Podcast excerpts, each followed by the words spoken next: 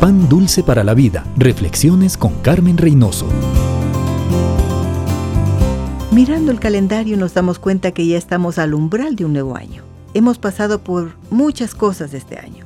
Crisis económica, desempleo, guerras, incendios, huracanes, terremotos, inundaciones, sequías. Sí, bastantes cosas tristes, pero en medio de todo, Dios ha cuidado de sus hijos. Muchos tenemos que agradecerle por su fidelidad y sus misericordias que son nuevas cada mañana. Por eso estamos aquí. Amigo, ¿quiere un año diferente y seguro? Recuerde, Dios Todopoderoso quiere caminar con usted, conversar y guiarle cada día. Él sigue actuando hoy, igual que en el pasado. Sus normas y principios no cambian. Sus promesas no tienen fecha de vencimiento.